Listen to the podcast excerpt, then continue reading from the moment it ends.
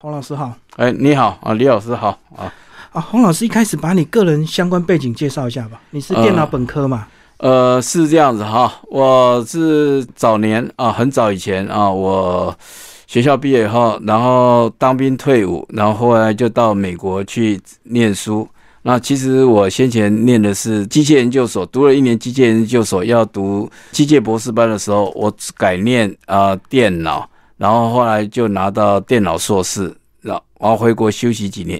休息两年以后，然后再去美国念电脑博士，这样子。先念机械的研究所，再念电脑硕士，再念电脑博士。对对，所以三个阶段。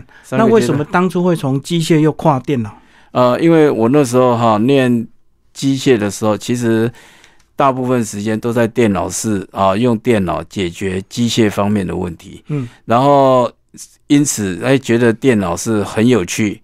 电脑很有趣的时候呢，然后我就觉得说，那我觉得我人生这样哈，干脆我来走电脑。而且那时候电脑还是一个蛮新的东西哦，大概台湾甚至台湾那时候有电脑系的大学啊，可能不到三所吧。嗯，刚发展，然后那时候荧幕还是黑白，对不对？荧幕还是黑白的，对。嗯，甚至我在念电脑研究所的时候，IBM PC 才刚刚上市啊，这样子。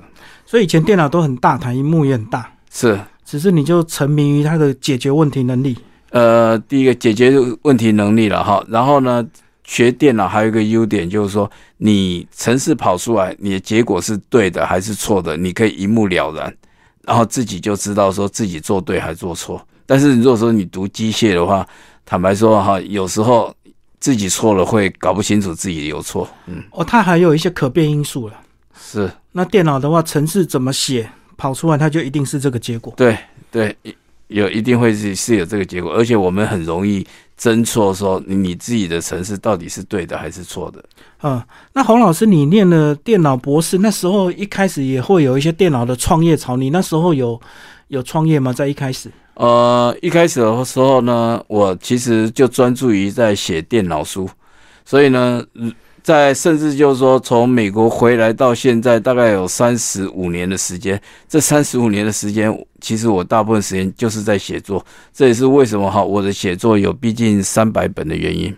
对啊，那时候我就记得什么倚天系统了哈，那思威明研究室啦，嗯，那还有一些抓防毒软体的，嗯嗯，你那时候都没有想要做一点什么事情？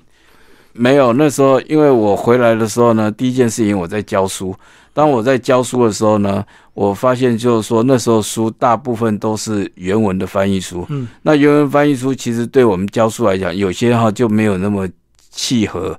所以呢，我在教书的时候，刚开始我都是自己写讲义，后来我就把自己的讲义编成书。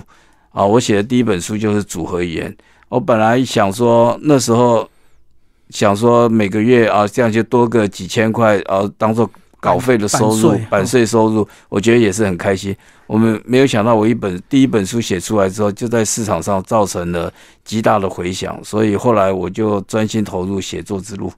因为那时候没人写，你等于是第一批。对，我是台湾写电脑书也是第一批。对，嗯，要不然那时候以前一开始念的学生蛮可怜的，都要买原文书，然后又厚又贵。对，然后又不容易读，然后范例少。一开始你还记得写什么语言吗？我写的就是组合语言，组合语言超级难的。对，组合语言超级难，它基本上我们必须要对 CPU 里面的他们叫暂存器，然后呢做处理。所以呢，但是组合语言如果说学得通的话，我想未来要学其他电脑语言，你大概都是很容易了。好，那其实我个人也是电子科，然后组合语言是我大概专四才念到了，所以就表示它真的是有点程度的。是。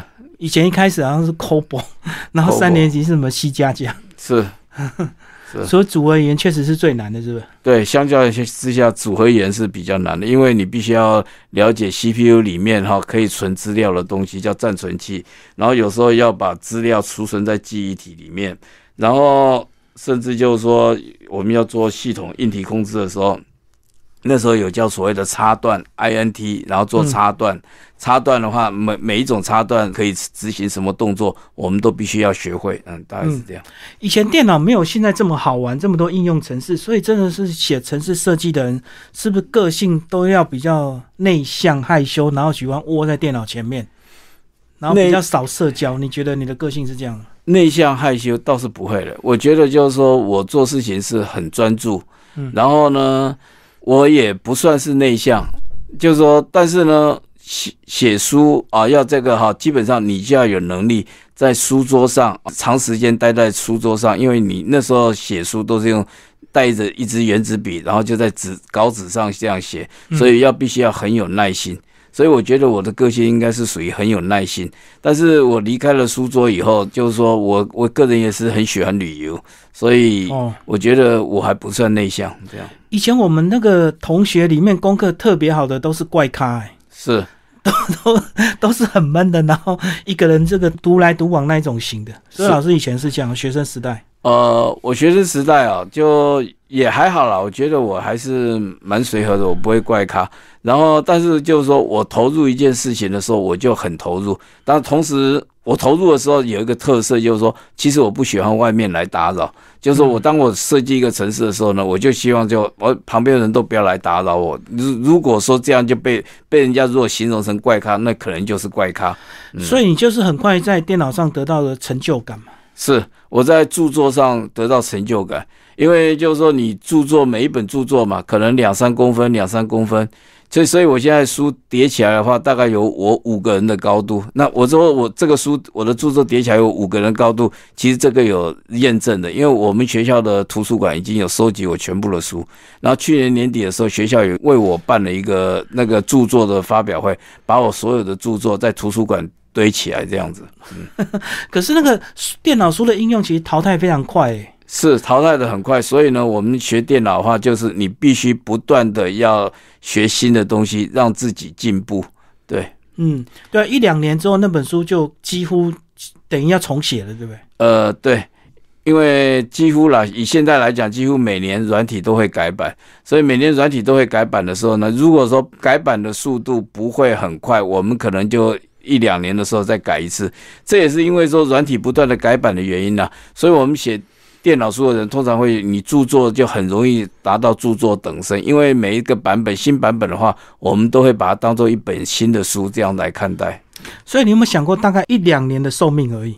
呃，以现在的电脑书来讲，如果说你只是写很平凡的书，一两年的寿命；但是如果说你写的书啊是很经典，然后内容非常好的话，其实它的寿命也有机会超过五年。但是这种著作的话，就是说这是算经典之作了。嗯嗯，好，那因为早期呢，这个大概四十年前吧，对，老师 比我再年长一点，是以前会不会有那个你出版书被会被盗版的问题？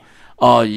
出版书被盗版，在台湾的话还不会有被盗版，但是我的著作是有在香港啊，在香港跟大陆有被盗版过啊。就以前大家对著作权比较没有那么是，以前大概比较没有那么重视，然后。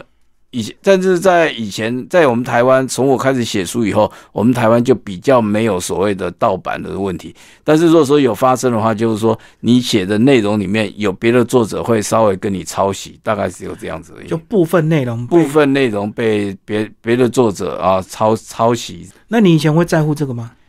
其实，因为我自己的著作很多哈，其实我对我自己要求很严，所以我对别人很小范围的那种哈，我大概也就不会去做追究，因为我觉得我写新的东西会更好。我没，我不太想说为了这件事情，然后做做斤斤计较这样子。好，那三百多本书，其实那个电脑的时代也是一直在演变，不管是软体的硬体，所以老师是怎么样一直在进修？我就是经常会到网络上接收新的资讯。嗯，新的资讯，然后呢，当我锁定一个主题的时候啊，我们也会从从这个主题里面啊，从这个主题里面软件软体是如何来的，然后呢，这个软体学习的过程，我们大概都会去留意。然后留意的话，因为我们学新的东西，所以我们会特别重视官方的书文件手册。当我们从官方文件手册获得我们所想要。想要资讯的时候，那我我们就可以用自己的范观念去表达。那其实写书一个很重点就是说，要给消费者一个范例。所以呢，我写的书里面最大的特色就是说，所有的知识里面呢，我不会纯讲知识，我还会实做，把这些知识做成城市语言，让消费者来学习。这样，刚刚讲到官方的资讯，那老师也要有一定的语言能力啊，不然你怎么去从他原文的？官网去找出相关的资料。对我基本上，因为我在美国留学过哈，留学了，所以我基本上我对英文能力，我的英文能力还是可以的。对，嗯嗯嗯，对啊，因为早期其实电脑资讯没有那么流通嘛。嗯，对，而且以前波接还很慢。是，因为早期的话哈，跟现在其实又有一点差别。大概在两千年以前，那两千年以前的话，哈，所有的那个电脑知识，所有的官方手册，其实我们是真的要去买它的正式版的软体，买正式版软体面，软体里面都会有附有官方手册。嗯，但是从大概两千年以后，网络流行以后呢，那些官方的手册，其实它大概都是网际网络这样去搜寻，然后搜寻打上关键字，我们就可以进入它的官方网页里面，然后去浏览我们想要的资讯。嗯，那之前是直接开放下载吗？呃，现在的其实官方网页也开放下载，也开放下载，你也可以把它下载回来，然后把它下载回来。但是下载回来，坦白讲，因为我们学的东西很多，有时候我们下载回来，我们也还不一定会想要用。所以我是觉得，就是说，直接当你要哪一个知识的时候，你直接去打关键字，直接去官方网页搜寻，那这些知识就够了。我们刚聊的都是比较早期的这种比较城市设计类，那到了两千年之后，好像很多应用软体就出来了。是，所以老师要研究这个，是不是都要花很多钱去买原原版的软体去研究？两千年以前的啊，你也可以把它当做一个分类点。两千年以前的话，那个我们通常为了要写一个东西，我们都要去买整套的正版软体，然后正版软体看它的那个官方的使用手册，那我才可以学会。学会的话，我就可以把这个官方软体的东西写成一本书。然后两千年以后的话，其实一般来讲我就很少了，因为为什么？官方手册的话，他们大概都放在网站里面，然后开放你下载，开放你下载，然后你就可以用。甚至就是说很多网站，很多网站很多功能的话，基本上就是说，像我们熟练的人，我们只要进他网站去，然后我们就可以学会我这些知识，然后呢，甚至就把资料储存在这些网站的云端里面，所以。大概是这样。好，那其实这几年大家很注重所谓的治安嘛。嗯，对。然后老师那时候有曾经往想要往治安去发展嘛？其实那个治安啊，哈，我觉得这是一个很重要的主题。但是在我刚刚开始摸索了摸索电脑过程、学习电脑过程当中呢，我觉得治安不是说我一个人的团队，我一个人我就可以做成做的事情。所以呢。我就觉得，那这种东西就有我们台湾有几个啊，台湾跟国外都有一个很好的那个治安的软体，所以基本上就是说，我就没有去涉猎这些太多，因为我觉得那个用现成的治安软体就可以了。这么多年都没有人找你创业吗？哦，有了，创业是有，其实。我也自己也创业过啊，创业过。然后其实我现在以深智数位公司来讲，那其实也是我的创业的代表作。那现在也是属于我们自己的公，我自己的公司这样子。嗯，对。然后就是电脑结合出版社的业务。呃，电脑结合出版社的业务啊，还有如果还有的话，就是有结合国际证照的业务。嗯嗯，就考资讯相关的国际证照，资讯相关的国际证照。哦，那个认证都很贵，好像学费也很贵，对不对？呃，认证学费的话，就是它每一种都有一个基本的定价，因为我们是跟美国公司合作的哈，所以基本上就是还好。但是因为说表面上好像贵，但实际上它后来的收益会比较大，也也不算贵。为什么你知道吗？因为其实国内的证照，我们不要讲国内证照的话，假设他发的证书就是一小小一小张的卡片，但是以国际证照来讲，他们的话处理事情态度就很严谨。第一个。他们考试的话，他他是用在 Internet base，它就是类似留学考试这种规格在考试。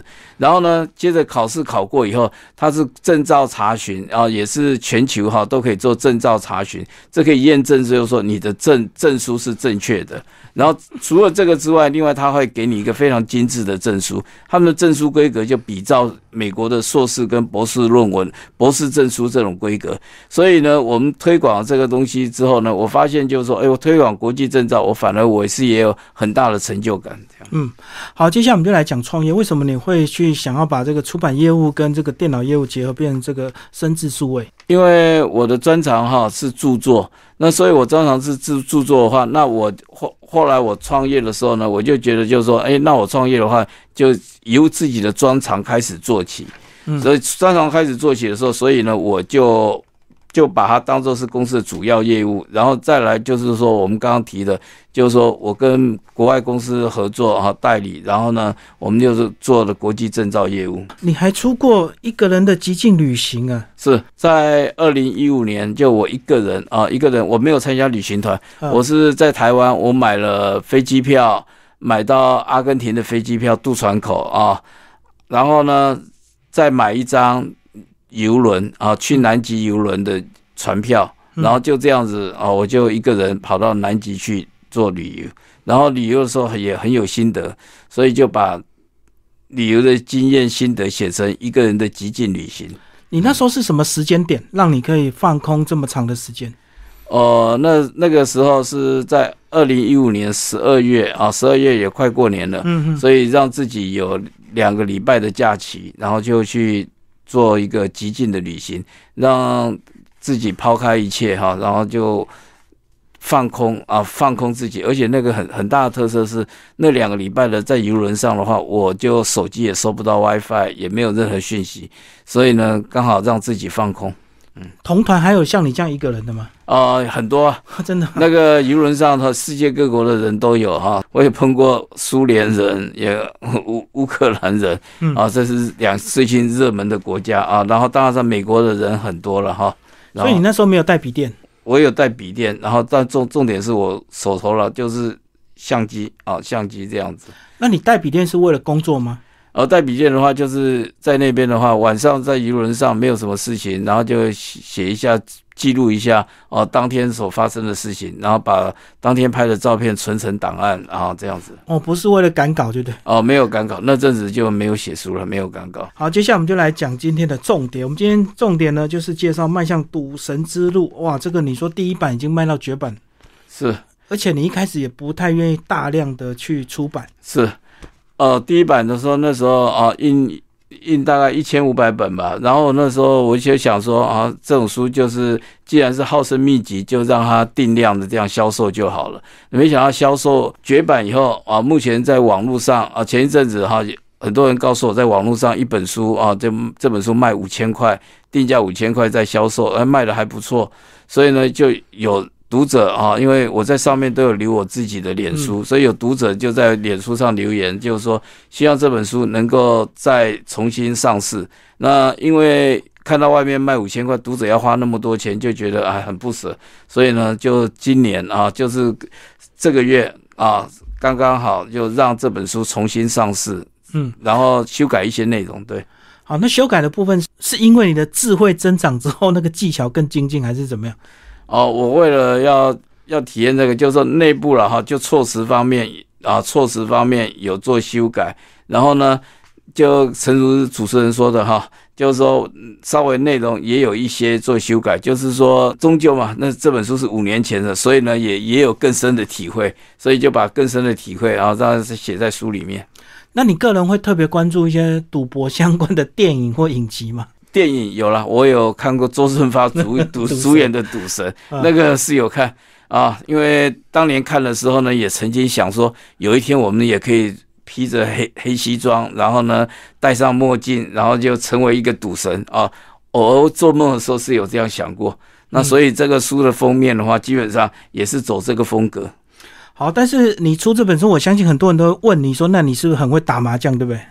呃，逢赌必赢是这样子吗？胜率是很高。那因为这也是多年体会之后，如果胜率不高，也不敢写这种这本书。对，所以一切都是几率。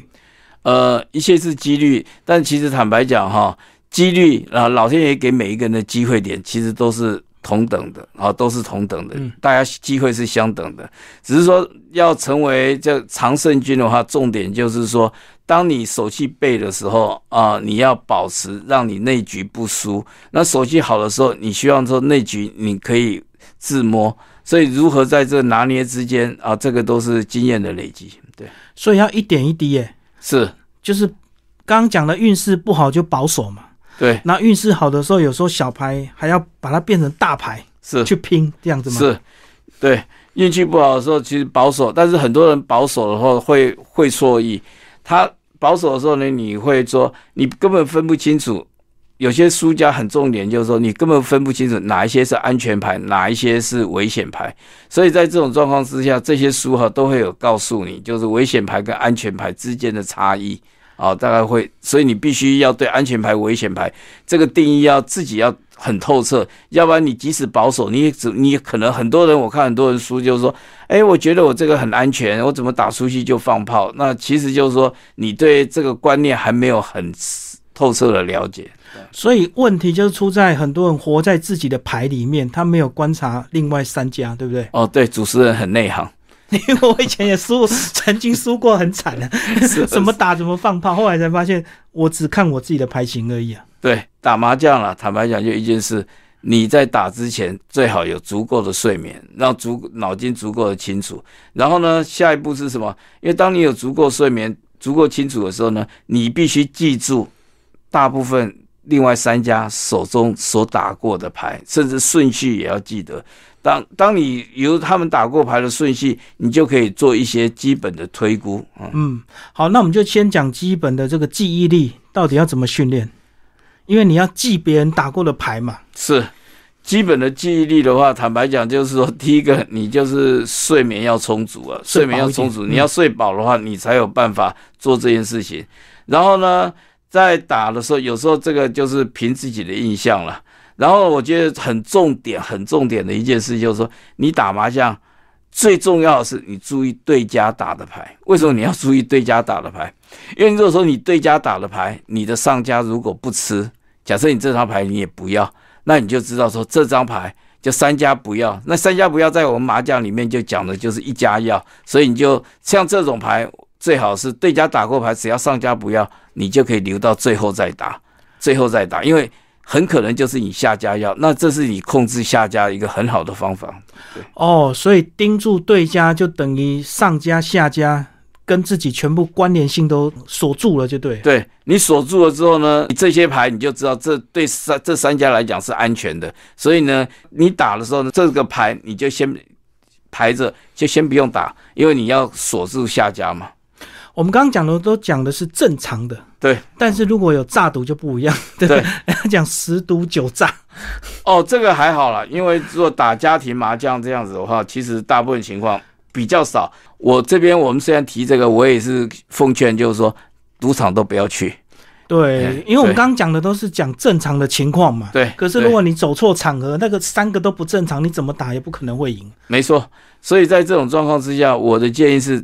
尽量不要跟陌生人打牌，尽量不要跟陌生人打牌。然后呢，打吧就是熟悉的，那这样哈，你当做是娱乐啊。每个娱乐的确是也是一个娱乐。为什么你知道？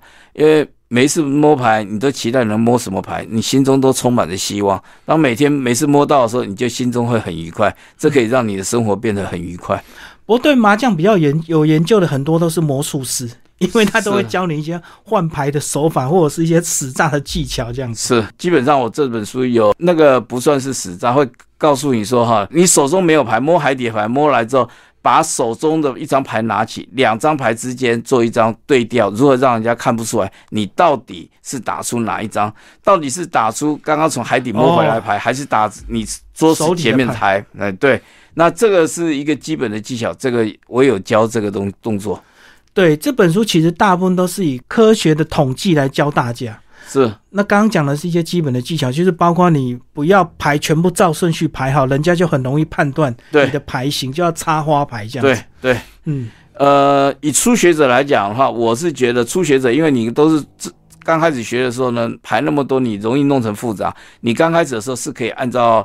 顺序排好，但顺序排好，那这本书也告诉你，当你初学的时候，你如何做一个假设的伪装，就是说，你从初学这样开始排很多的时候，你顺序排好，但是刚牌打到中段末段的时候，你就可以把它做对调，因为做对调的话，就如何让别人看不出你的牌型。啊。其实这本书有讲这个动作，就是掩人耳目啦。是，像刚刚讲的，就是你摸起来的牌要打掉，到底是摸起来这张牌打掉，还是你里面的牌打掉？这个就可以做一些手法的一个稍微演示一下。对，这是可以混淆混淆其他三家是，但是这个是合法的，不是那种诈赌那种 啊，不是这种诈赌那个对。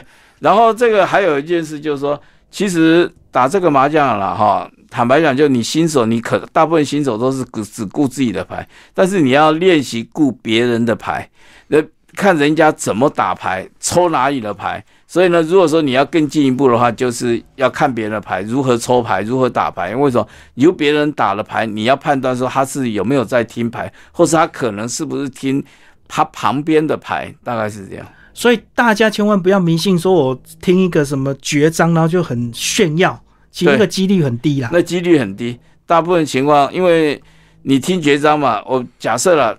你听绝章啊，听绝章，因为听绝章的情况之下，你机会很低。也许你有时候你可能会胡，但是大部分情况之下，你最后都不会胡。所以你如何听得多多章，那个才是哈正途。所以这样讲，是不是听得越快越好，越多章越好？呃，听越快越好，越多章越好。是基本上我们打牌就不要贪啊，除非说你不要贪大牌，除非说你今天已经很顺了，很顺的时候呢，那就是偶尔可以。偶尔为之这样子，就人生总有几个时间点你会很顺，可是大部分还是要照几率走，就对。对对对，所以包括这本书后面也有那个电动麻将桌，这个也很重要，因为如果是手牌的话，手碟的话是有可能作弊，对不对？对，手牌的话，或是说当你即使盖牌的时候呢，有几有的人了哈，记忆力很好，他都几乎可以记住说。哪些牌啊？可能在哪哪些区块，甚至哪个位置都有办法。但是你电动麻将的话，基本上就推到牌底的时候呢，推到牌底。但推到牌底的话，我也坦白讲，电动麻将也有一些技巧。如果大家没有把牌哈，把它搓一搓，搓乱，再推到牌底的时候呢，也很可能那些对子啊，那些东西就会连着出现。推入电动麻将桌的时候呢，也是必须要把牌推了均匀之后，再把它推下去。所以基本来讲，这本书呢，就是给大家一些休闲娱乐，然后增加一点这个打麻将的乐趣。是，但是千万不要拿这本书当做职业的来 K 就对了。没错，没错。其实我我那时候第一刷写好送我一些朋友啊，甚至也有大学教授啊这样打。那其实他们看了之后都跟我讲，就是说，嗯，他以前没看的时候呢，常常打都输，但是看了之后，他有体会到有些心得，是真的是很有道理的。是可以进步了，但是千万不要就以此想要翻身。我们基本上就是说，我们把这个当做是休闲娱乐，对啊，而而且就是说，如果年龄大的话，可以让自己的脑筋哈不断的在转动，那可能自己可以活得更健康愉快。而且有时候打牌很乐趣，你还可以故意放牌去给人家胡，然后增加一点人生的成就感，这样子是是也是可以。然后呢？明明知道对方听什么，就打给人家啊，让让人家很开心啊，也是可以这个这个样子。嗯，所以并不是说一定要每一把都要赢啊。是，也是对，没错。其实像我有一阵子疫情来了，我比较少打了，因为疫情之前的话，坦白讲，每个礼每个礼拜也都会。打这个东西，那有时候打，坦白说，我打都在我家，我家，然后我会招待大家吃好的啊，就是一方面就是让大家主要是娱乐啊，娱乐不是不是为了输赢。好，今天非常谢谢洪老师为我们介绍迈向赌神之路，然后深智数位出版，谢谢。好，谢谢。